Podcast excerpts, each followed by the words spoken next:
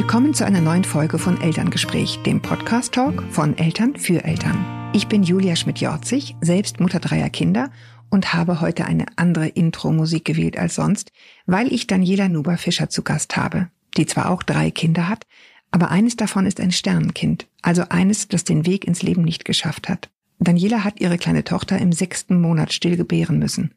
Am Ende der Folge werden Dennis Krüger, unser Tonmann und ich deshalb ein gute Nachtlied für alle Sternenkinder singen, damit sie eine gute letzte Ruhe haben. Aber jetzt rede ich erst einmal mit Daniela, denn seitdem ist viel passiert. Auch viel Gutes. Sie hat zwei gesunde Kinder geboren und sie hat sich zur Familienbegleiterin weitergebildet, um anderen Müttern und Vätern in der gleichen Situation zu helfen. In der nächsten halben Stunde wird sie deshalb nicht nur ihre Geschichte erzählen, sondern auch beschreiben, wie sie anderen Familien hilft, denen das geschieht und wie wir als Gesellschaft besser reagieren können, wenn so etwas in unserem Umfeld passiert.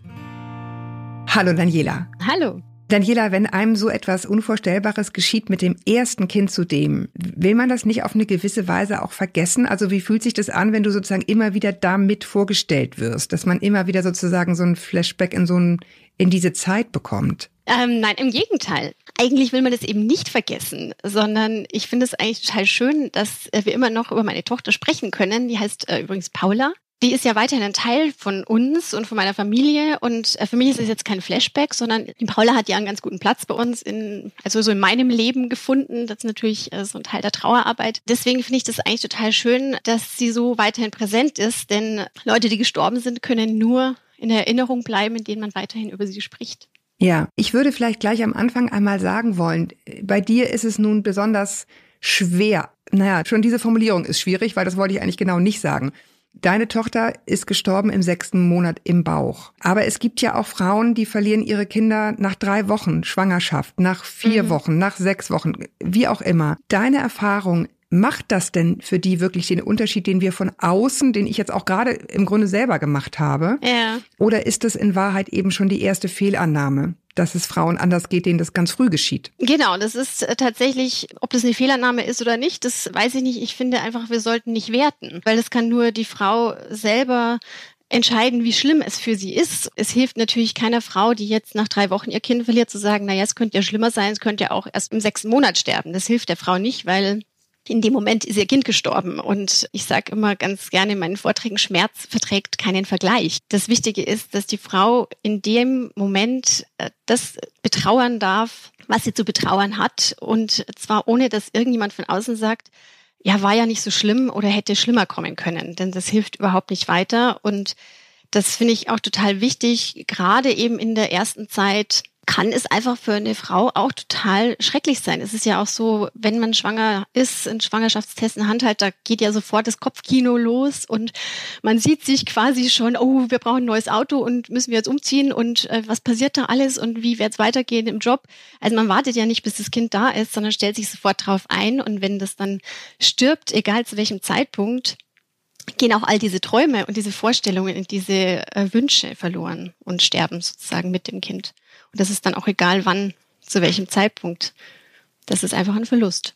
Ja, zumal ja im Unterschied zu früher, ne, wo dann irgendwann die Hebamme mit dem hölzernen Hörrohr äh, sozusagen gehorcht hat, man einfach wahnsinnig früh dieses unglaublich bewegende, also kann ich sofort in Tränen ausbrechen, dieses Bild von diesem winzigen, schlagenden, wild schlagenden Herz, das hast du halt so früh heute, dass es eben auch sehr früh eine ganz andere Bindung entstehen kann, ne? weil man einfach so ein Bild hat im wahrsten Sinne des Wortes. Ja, genau. Dieses, also sobald das Herzchen schlägt, ist einfach ein Lebewesen da. Also du siehst es und sogar wenn das Ultraschallbild vielleicht noch nicht da ist. Also eben diese, sobald der Schwangerschaftstest da ist, dieses Kopfkino startet einfach. Ja. Und man kennt es ja vielleicht auch selber noch, dass man sagt, boah, jetzt, oh, wie wird das alles? Und man sieht ja sofort das Kind irgendwie vor Augen und oh, wir sind zu dritt und jetzt geht's los. Ähm. Du hast gesagt, die Paula hat immer noch einen guten Platz bei euch in der Familie. Es gibt ja Generationen vor uns, also die eben auch schlimme Dinge im Krieg erlebt haben, Kinder verloren haben im Krieg, auf der Flucht und die häufig mit so einem Ansatz daran gegangen sind, ach, und da hatte ich gar keine Zeit zu trauern, das war alles so furchtbar, da haben wir die Ärmel hochgekrempelt und einfach irgendwie weitergemacht. Du plädierst für einen anderen Umgang. Ja, tatsächlich. Das ist jetzt so aus meiner Erfahrung und aus der Erfahrung, die ich auch jetzt mache mit den Frauen, die ich begleite, dass es durchaus sinnvoll sein kann, sich dem zu stellen, eben das nicht wegzuschieben, weil irgendwann ist meine Theorie, kommt es auch wieder hoch, wann auch immer. Das kann man erstmal zuschütten und vielleicht ist dann, braucht man eine Weile, bis man sich da dran traut. Aber für uns war das ein sehr guter Weg, da ganz offen damit umzugehen und auch offensiv und das also auch weiterhin zu tun. Also es ist jetzt ja, die Paula ist vor sieben Jahren ähm, zur Welt gekommen. Es ist durchaus schon eine Weile her. Aber wir haben trotzdem noch auch äh, die Ecke, wo ihre Kerze steht und die wird auch angezündet zu Feierlichkeiten. Also wenn wir haben letztes Jahr geheiratet, da ist dann auch die Kerze mit dabei und da wird auch mhm. über die Paula gesprochen oder auch bei den Taufen meiner zwei Söhne war die immer mit dabei, um einfach zu zeigen, die ist zwar nicht da, aber die gehört trotzdem dazu. Also ist einfach eben unser drittes Kind. Ja, und auch Teil, Teil deiner Geschichte und eurer Familiengeschichte. Ne? Genau. Ne? Mhm. Deswegen fand ich es auch immer wichtig, dass meine Söhne, also sie sind ja die Geschwisterkinder sozusagen, dass die einfach auch wissen, dass sie eine große Schwester haben und äh, so auch aufwachsen. Und dann ist es für die jetzt auch nichts total Seltsames und Dramatisches, sondern das ist einfach so. Ja, es gibt noch die Paula, das ist jetzt kein großes Thema im täglichen Leben natürlich bei uns, aber wir gehen auch zusammen auf den Friedhof oder eben die Kerze wird angezündet. Also es ist nicht so, dass es jetzt unseren Alltag dominiert, nicht? Also dass man das mhm. falsch versteht, sondern es ist einfach ein ruhiger Platz, sag ich mal, den die bekommen hat. Genau dieser Umgang der Geschwister mit, mit diesem Thema, das ist ja für viele dann, auch wenn, wenn andere sehr traurige oder tragische Dinge in einer Familie geschehen, häufig genau der andere Impuls zu sagen, ich muss die erstmal vor dieser Wahrheit beschützen. Ich muss die erstmal, die sollen nicht gleich das Schwere und Tiefe der Welt erfahren mhm. müssen, mhm. bevor sie überhaupt loslaufen. Sind es auch Gedanken, die dich bewegt haben? Nee, aber das ist natürlich bei uns auch anders, weil die ja sozusagen nicht da waren in dem Moment, als die Paula gestorben ist, sondern erst danach gekommen sind. Da ist es dann natürlich leichter, weil da haben wir den Schmerz verarbeitet und konnten dann natürlich anders mit denen umgehen. Anders nämlich, das war jetzt bei ähm, Eltern, wo es schon Geschwisterkinder gibt und eben ein, ein Baby stirbt und es sind schon ältere Geschwister da. Da ist dann eher die Frage, wie gehen wir damit um? Dürfen die das tote Baby sehen? Dürfen die sich verabschieden? Was erzählen wir denen, was mit dem Baby jetzt passiert ist? Also da ist es ein größeres Thema und da ist meine Erfahrung und stelle ich fest, dass auch hier ein offener Umgang wirklich hilfreich ist und äh, die Kinder, je offener man denen äh, mit denen umgeht, desto leichter können die es auch verarbeiten, weil wenn man denen gar nicht sagt, was los ist, auf einmal ist das Baby weg und Mama und Papa sind traurig, dann ähm, ist ja der Impuls von so einem kleinen Kind erstmal zu sagen, oh, jetzt ist irgendwas mit mir schlimm, also habe ich irgendwas falsch gemacht. Ja, die können das ja gar nicht so abstrahieren. Und je mehr sie da einbezogen sind und das eben auch mitkriegen und verstehen, was da los ist und dass da jetzt eben also das Geschwisterchen nicht, sie nicht einfach Luft ausgelöst hat, sondern das ist gestorben und welche Geschichte auch immer da, also wie, wie kindgerecht man das aufbereitet, ist natürlich so alters, ähm, ja, es muss natürlich unterschiedlich je nach dem, je nach Alter des Kindes, aber es ist einfach wichtig, die sozusagen ähm, altersgerecht einzubinden und mitzunehmen. Und, ja, zumal ähm, sie eh spüren, dass irgendwas ist, ne? Genau, und je mehr du verschweigst, desto mehr sind die in der Unsicherheit und sagen jetzt, was, was ist denn los? Also irgendwie, alle sind traurig, alle, es, ich verstehe überhaupt nicht mehr, ich verstehe die Welt nicht mehr, ja. Und ja. die wollen auch trauern, Abschied nehmen, auf ihre Art und Weise. Ja, oder zumindest verstehen, was vor sich geht. Ich weiß nicht, äh, inwieweit du dich schon mal beschäftigt hast mit den Büchern von Sabine Bode. Da geht es eben um die Kriegskinder und Kriegsenkelkinder, also nach dem Zweiten Weltkrieg. Und dann, ja, irgendwie ewig her und was geht's mich noch an? Aber die These, die sie daran aufstellt, ist eben, dass sich in den Biografien der Kinder und Kindeskinder von Menschen, die den Krieg eben am eigenen Leib erlebt haben, durchaus erstaunliche Parallelen oder Gegenmodelle finden zu den Lebensentwürfen, die die Eltern dann hatten aufgrund ihrer Kriegserfahrung und dass sich dadurch eben diese Kriegserfahrung immer weiter von Generation zu Generation vererbt, ohne dass man es richtig merkt. Und dann ist es eben wichtig, das anzusprechen. Daniela, kannst du noch einmal erzählen, was eigentlich damals bei euch überhaupt gewesen ist und was und wer dir geholfen hat in der Situation? Ich war, wie gesagt, im sechsten Monat und das ist so der große Organultraschall war in der Woche äh, bevorstehend und ich habe die Paula schon sehr früh gespürt. Also so ab der 15. Woche habe ich schon Kindsbewegungen gespürt. Das ist, glaube ich, relativ früh und habe eigentlich immer ja, hatte immer so einen guten Draht zu ihr, sag ich mal. Und äh, das war so zwei Tage bevor der Organultraschall war, habe ich äh, sie nicht mehr gespürt und habe mir auch schon große Sorgen gemacht. Aber dann denkt man, naja, wird schon nichts sein. Und dann ist ja die Untersuchung und dann gehe ich da zur Ärztin. Und da waren wir dann auch und es war dann eben so, dass sie den Ultraschallkopf aufgesetzt hat und ich habe sofort gesehen, dass das Herz nicht mehr schlägt und äh, es hat dann ungefähr gefühlte zehn Minuten mhm. gedauert, bis die Ärztin das auch ausgesprochen hat. Sie konnte es irgendwie auch nicht fassen und wollte es nicht aussprechen, glaube ich. Und irgendwann kam dann dieser Satz, ja, das Herz schlägt nicht mehr. Warst du allein? Nee, mein Mann war dabei. Also mein, damals war es nur mein Freund, der war mit dabei. Das war übrigens auch der Grund, weshalb der später nie wieder zu dem Ultraschall mit durfte in den Folgeschwangerschaften. also, durfte, du wolltest das nicht? Ich, nee, ich wollte nie wieder diese Situation haben, dass er mit dabei ist. Interessant, weil ich habe gefragt, musstest du das etwa alleine? Und du hast es genau mhm. andersrum dann erlebt, dass das irgendwie einer zu viel war? Nein, natürlich nicht. In dem Moment war es natürlich toll, dass er da war. Also ansonsten hätte ich ja gar nicht gewusst, also er hat mich natürlich in dem Moment aufgefangen, aber es ist dann so ein Aberglaube, den man dann irgendwie, den ich jetzt so. in dem Fall halt weitergetragen habe zu sagen, okay, das will ich nie wieder. Nächstes Mal, wenn das mit dabei ist, dann sagt die am Ende wieder, das Herz schlägt nicht mehr. Deswegen. Oh Gott, ja. Das äh, okay. machen dann viele eben irgendwas anders, dass man genau irgendwas anders macht, als es eben in der Schwangerschaft zuvor war. Entweder ganz viel Ultraschall oder ganz wenig oder der Mann darf nicht mehr dabei sein oder muss immer dabei sein oder Frauenärzt wechseln oder so.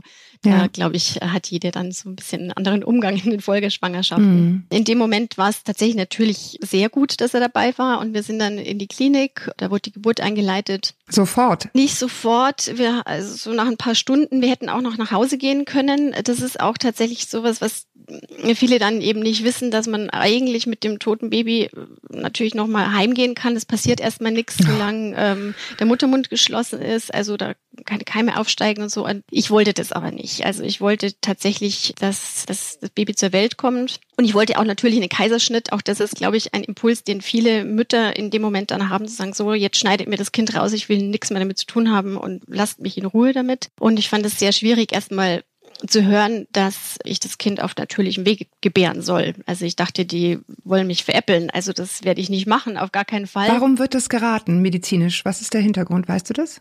Ja, der Hintergrund ist natürlich zum einen, dass äh, keine nicht notwendige OP gemacht werden soll. Und in dem Fall ist einfach ein Kaiserschnitt nicht notwendig, medizinisch nicht notwendig. Das hat natürlich dann noch den zusätzlichen Hintergrund, dass nach einem Kaiserschnitt muss man ein Jahr warten, um wieder schwanger mhm. werden zu können. Also ist mhm. es natürlich auch für die Folgeschwangerschaft sinnvoll. Manchmal ist es ja dann trotzdem so, dass ein Kaiserschnitt gemacht werden muss und das ist für die Frauen eigentlich schon schwieriger. Ja, dann hat man auch die Narbe und ähm, also es ist einfach auch für die Trauerbewältigung. Genau, das eine ist die Folgeschwangerschaft, das andere ist einfach auch die Trauerbewältigung. Es ist, ich muss schon sagen, es war wichtig. Also es war sehr wichtig, dass ich diese Geburt erleben durfte ich sage das jetzt einfach so, für mich war das nochmal was, was ich mit Paula gemeinsam gemacht habe. Ja, wir haben das gemeinsam geschafft und es ist dann tatsächlich auch so, es werden einfach die gleichen Hormone ausgeschüttet wie bei einer oh normalen Geburt. Und das heißt ja stille Geburt. Also man nennt es ja stille mhm. Geburt. Mhm. Ähm, mhm um jetzt auch diese ganzen gruseligen ähm, Worte wie Totgeburt und Fehlgeburt. Ja, wobei still finde ich ein unheimlich starkes Wort. Also das finde ich fast genau. noch stärker als die gruseligen, ehrlich gesagt. Ja, ja aber es trifft es einfach besser. Ja, weil ja, natürlich. Es ist einfach eine Geburt, es ist eine Entbindung und natürlich ist es still danach, aber das ist vielleicht auch für Außenstehende seltsam zu hören, aber es ist auch also als die Paula dann tatsächlich da war, also es war schmerzhaft und es war ähm, natürlich fürchterlich. Und ähm, ich habe auch mit den Wehen irgendwie diesen Schmerz der Trauer rausgeschrien und man kann es sowieso alles gar nicht fassen. Aber man, es ist tatsächlich so, als die Paula dann da war und geboren war, habe ich sie direkt auf die Brust genommen und äh, bekommen auch, nicht nur genommen, sondern auch bekommen. Also die Ärzte hatten mich und das, das ganze Team haben mich da sehr bestärkt auch drin, das zu tun. Und das war einer der schönsten Momente meines Lebens, auch wenn das seltsam klingt, aber es war einfach wunderschön, mein Kind zu sehen. Ich habe sie zum ersten Mal gesehen. Wir wussten das Geschlecht gar nicht, also wir haben uns überraschen lassen. Und dann war sie da und ich fand das total bewegend. Also sie ist natürlich das schönste Baby auf der ganzen Welt gewesen, auch wenn sie tot war. Es war trotzdem, also man ist wirklich erfüllt von diesen Hormonen und es ist so, dass man die gleiche Bindungserfahrung macht wie mit einem äh, lebendigen Baby. Deswegen werden auch die, die Mütter und die Eltern sehr ermutigt, auch das Kind nach anzuschauen. Also weil ich das wirklich, und ich kann das nur bestätigen, also es wirklich ein ja ein sehr einprägsamer und wunderbarer Moment. Also wenn ich daran, daran denke, muss ich tatsächlich auch immer noch lächeln, weil es einfach auch schön war. Natürlich ist es ganz fürchterlich und traurig, aber das ist eben auch wichtig, auch für Außenstehende, die mit Eltern zu tun haben, das auch wahrzunehmen, zu sagen, aber es gab auch irgendwas Schönes, weil der Kind war letztendlich da und du hast es gesehen und hast es angefasst und fandst es das schönste Baby auf der Welt.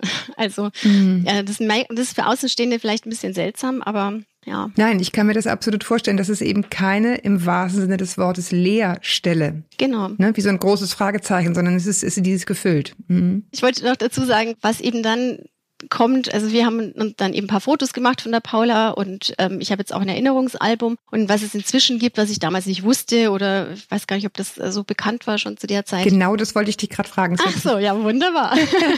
genau, dass es eben jetzt diese Sternenkind-Fotografen gibt, was ich eben unbedingt äh, erwähnen will. Das ist eine Organisation, äh, die heißt deinsternenkind.eu da ist die äh, zu Werden erreichen. wir auch verlinken in den Show Notes für alle, die es hören, ja? Das ist sozusagen eine Organisation von professionellen Fotografen, die ehrenamtlich äh, so ähm, Einsätze machen für Sternenkinder. Die Eltern können anrufen oder das Kreissaalteam und sagen, ja, wir haben ein Sternenkind und könnten sie kommen und die kommen dann und machen sehr würdevolle Bilder von den Kindern. Ist schon seit einer Weile so, dass die Hebammen in den Kreissälen immer ein Foto machen und Fuß- und Handabdruck von den Babys. Aber natürlich haben die erstens im Klinikalltag nicht die Zeit und zweitens vielleicht auch nicht die Kompetenz, jetzt da wirklich tolle Bilder zu machen. Deswegen ist es einfach so eine ganz wunderbare Arbeit, die diese Sternenkindfotografen machen, weil die, die Fotos sind einfach das, was bleibt. Also das Baby ist ja nur so eine ganz, ganz kurze Zeit da. Diese Zeitspanne, die man mit dem Kind verbringt, ist ja so minimal und dann ist es umso wichtiger, dass man so Erinnerungen davon behält weil irgendwann verschwimmt es dann auch und man kann sich nicht mehr aktiv dran erinnern, weil ja, das, das ist ein unwiederbringlicher Moment, ne? Also und es ist ein unwiederbringlicher Moment, genau. Den, und den auch äh, festzuhalten und dann etwas in der Hand zu haben, auch so eine Existenzbescheinigung, sage ich mal jetzt, mhm. äh, des Babys, weil es gibt ja ganz viele im Umfeld, haben das Kind ja nie gesehen, um denen ja. vielleicht auch mal was zeigen zu können, wenn es nur eine kleine Hand oder ein kleiner Fuß ist, um auch zu zeigen, ja, da war ein Baby da. Das ist nicht irgendwas, was jetzt, was nie da war und jetzt halt weg ist, so aus Perspektive der anderen, sondern da war ein ganz vollständiger Mensch. Und die Paula, die war natürlich sehr klein, aber auch die war einfach vollständig. Also es Kopf, Hände, Füße, Zehen, Finger, äh, das war einfach alles dran. Wie habt ihr sie zur letzten Ruhe getragen? Also wie habt ihr das gemacht? Wart ihr mit Freunden? Wart ihr unter, unter euch? Also das Erste, was man sagen muss, es gibt ja diese 500 Gramm Grenze in Deutschland. Das heißt, ähm, alle Babys unter 500 Gramm müssen nicht von den Eltern bestattet werden. Das wird dann über die Kliniken gemacht, aber es darf, also zumindest, das weiß ich jetzt nicht bundesweit, weil das Bestattungsrecht ist, ist äh, Ländersache. Also in Bayern ist es so, dass die Eltern ein Kind bestatten dürfen. Das kleine Aha. Stirbt ein Kind vor der Geburt im Mutterleib, bekommt es erst ab einem Gewicht von 500 Gramm, beziehungsweise seit 2018 auch gewichtsunabhängig ab der 24. Schwangerschaftswoche eine Geburts- und Sterbeurkunde. Auch die Mutter bekommt vorher keinen Mutterschutz. Seit 2013 können Eltern von einem Sternenkind, das bei seiner Geburt weniger als 500 Gramm wiegt, eine Existenzbescheinigung vom Standesamt bekommen.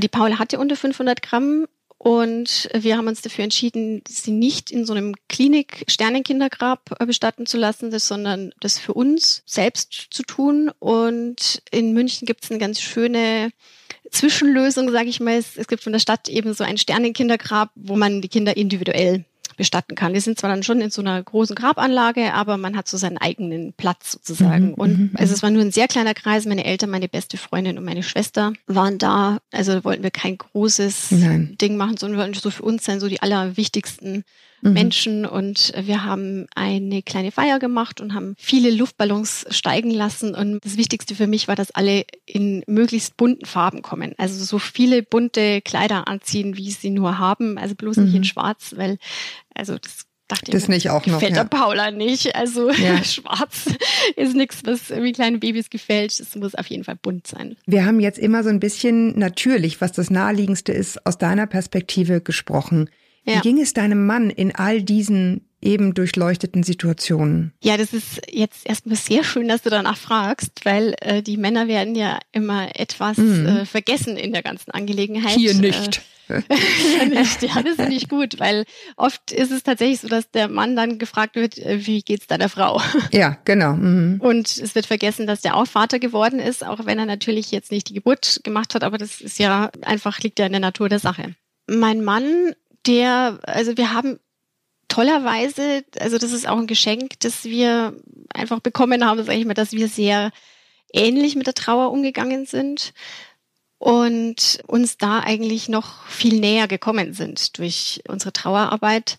Also der hat das eigentlich auch so von Anfang an mitgetragen, dass wir da so offen mit damit umgehen und mhm. uns hat es auf jeden Fall näher zusammengebracht, auch wenn es natürlich äh, nicht selbstverständlich ist, weil es natürlich sehr oft so ist, dass Männer und Frauen oder halt einfach Partner an sich, also ich glaube auch nicht, dass es mit männlich und weiblich zu tun hat, aber einfach Partner an sich einfach sehr unterschiedlich trauern und da muss man einfach aufpassen, sich nicht zu verlieren, sondern immer im Gespräch mhm. zu bleiben und Verständnis Der eine geht 30 Kilometer am Tag joggen und versucht wegzulaufen, der andere will drüber reden und wenn das nicht genau. passt, ist schwierig. Ne? Mhm. Ja, oder auch sich in Arbeit verkriechen oder, also mhm. was heißt verkriechen, aber in Arbeit stürzen, äh, um es zu vergessen, dann auf welche Natürlich. Art und Weise auch immer. Mhm. Ihr habt danach noch zwei kleine Jungs gekriegt. Wie alt sind die heute? Äh, die sind fünf und drei, also bald drei Jahre alt. Mhm.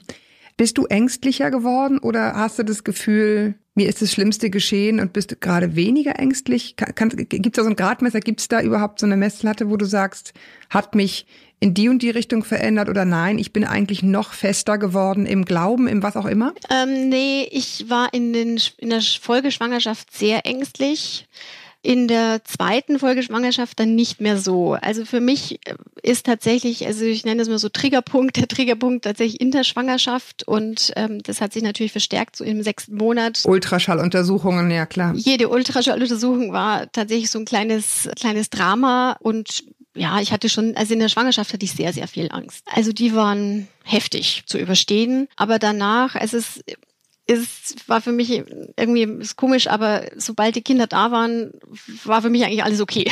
Natürlich, ja. ich weiß, es kann jetzt auch was passieren, aber das weiß jede Mutter. Also da habe ich jetzt keine, also habe ich glaube ich nicht mehr Ängste als als andere. Hast du eine Therapie richtig gemacht oder? Nee, äh, genau, das hat es gefragt, wer mir geholfen hat. Genau, ähm, nee, ich habe keine Therapie gemacht. Ich bin sehr gut begleitet worden von äh, verschiedenen Stellen. Also in München waren es die, das war verwaiste Eltern und es war vor allem ein Kurs, den ich gemacht habe, Lehre Wiege Rückbildung mit Frauen, die eben auch ihr Kind in der Schwangerschaft oder kurz danach oder bei der Geburt verloren haben. Und das war sozusagen ein Trauer Trauerkurs mit Rückbildungselementen, weil das darf man ja auch nicht vergessen, dass man einfach auch eine Schwangerschaft mhm. hatte und dann auch eine Rückbildung gut brauchen kann, dass sich auch der Körper einfach wieder regeneriert und was eben auch wichtig ist, dass man wieder den, das Zutrauen auch in den Körper bekommt, der ja zum Beispiel auch in meinem Fall für mich versagt hatte. Und das Gefühl haben Frauen Interessant. oft, Interessant, dass man das Gefühl ja. hat, ja, mein Körper konnte das nicht, hat versagt und sich dann auch körperlich einfach wieder so mit sich zu beschäftigen. Das hat mir sehr geholfen. Und das war einfach auch, also sowohl das, was angeleitet wurde und was wir dort gemacht haben, hat mir total geholfen und auch einfach die Frauen kennenzulernen. Also wir sind immer noch verbunden, ähm, mhm. wir treffen uns immer noch. Inzwischen gibt es viele Kinder in unserem Kreis, sage ich mal, also dass wir uns inzwischen auch gar nicht mehr mit Kindern treffen, weil das so viele sind inzwischen, dass wir uns dann Aber wieder wie schön, oder? Wie schön, ja. Ja, also ähm, eine leere, leere Wiege ist es bei uns inzwischen nicht mehr, sondern Full House. Äh, Full House, ja. genau. Äh, mhm. Äh, aber die äh, verstorbenen Kinder sind eben immer noch präsent. Also die sind eben nicht vergessen, sondern wir wissen, dass wir eben über unsere verstorbenen Kinder verbunden sind und wir uns über die auch kennengelernt haben und mhm. denen irgendwie auch dafür dankbar sind, dass wir uns darüber kennengelernt haben. Und den Austausch mit Betroffenen, den fand ich eben sehr, sehr hilfreich, weil wir dann auch gemeinsam lachen durften. Also das ist auch ja. zum Beispiel, was man. Das denkt, traut man ja, sich ja nicht, wenn man nicht mitreden kann, genau. sozusagen. Ne? Mhm. Und auch wenn, wenn man vor anderen dann wieder lacht, dann denken die gleich, ach so, ja, jetzt ist wieder alles gut, jetzt kann die wieder lachen. Nee, ich kann lachen und ich kann im nächsten Moment äh, tief traurig sein. So ist nämlich Trauer. Das ist nicht einfach irgendwie, ich bin jetzt vier Monate in einer tiefen Depression, sondern Trauer ist ja. irgendwie auch wieder voll Glück an die Geburt zurückdenken oder voll, also traurig sein oder verzweifelt sein oder wütend sein, auch auf das Kind. Also auch das kann sein mhm. oder auf auf, auf Gott oder auf wen auch immer oder auf Ärzte oder auf sich selbst, auf den Körper und ähm, also das ist auch so ein, so ein Wechselbad der Gefühle. Also Trauer ja. ist ja auch kein Gefühl, sondern das ist das Leben ist ein Wechselbad der Gefühle. Ja, das ist ja, das genau. ist letztendlich das, was wir ja auch immer hier versuchen in dem Podcast oder was was mich immer wieder letztendlich so erfreut, sogar bei diesen Themen. Ich habe so viele Leute jetzt interviewt, die wirklich, wo aus meiner Sicht aus meiner früheren Sicht würde ich fast sagen, schwere Schicksalsschläge erlitten haben und wo man aber immer sagen muss, es geht irgendwie weiter. Und, und jetzt, wenn du sagst, ne, von der leeren Wiege zum Full House, dir ist das geschehen, aber es ist eben auch noch was anderes danach passiert und es geht irgendwie weiter. Das finde ich unheimlich ermutigend bei allem, wo mir auch jetzt hier selber der Hals zuschnürt, wenn du es erzählst. Das ist, das Leben bleibt da nicht stehen.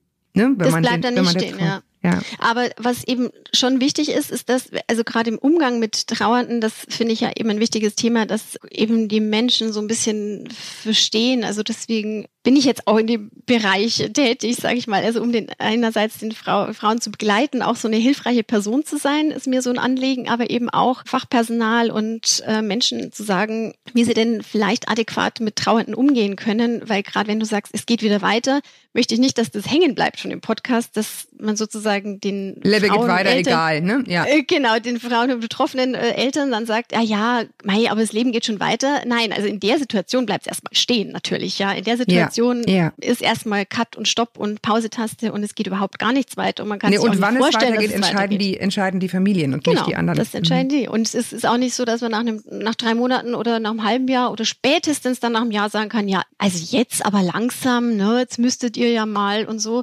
Ähm, ja, aber das, das, ist ja ehrlich gesagt genau das, was passiert, oder? Wenn man ehrlich ist. Das absolut. ist ja das schon, was im Umfeld passiert, nach wie vor, genau. denke ich mir. Das ist definitiv so. Und ich hatte jetzt am, am Wochenende ein Trauerseminar und da war auch eben eine Frau, die hatte gerade den ersten Sternengeburtstag von ihrer Tochter gefeiert und gesagt, ja, die anderen die waren am Anfang da, aber jetzt langsam nimmt so ab. Also weil alle denken, jetzt müsste ja mal langsam gut sein. Aber es ist halt, die ist, es ist einfach trotzdem noch nicht gut. Also was heißt denn auch nicht, ist es wieder gut? Also es gibt nicht das Trauerjahr und danach macht's Schnipp, sondern gerade nach so einem einem Jahr kommt es vielleicht auch noch mal ähm, extra hoch, weil jetzt gerade der Geburtstag war und ich nicht weiß, wie soll ich damit umgehen und die Erinnerungen werden noch mal ganz frisch. Und das finde ich auch eben wichtig, dass gerade wenn jetzt Menschen zuhören, die eben so äh, Betroffene kennen, ja, bleibt dran, also auch nach einem Jahr. Und ich habe eine Freundin, die denkt wirklich immer noch jedes Jahr an Paulas Geburtstag.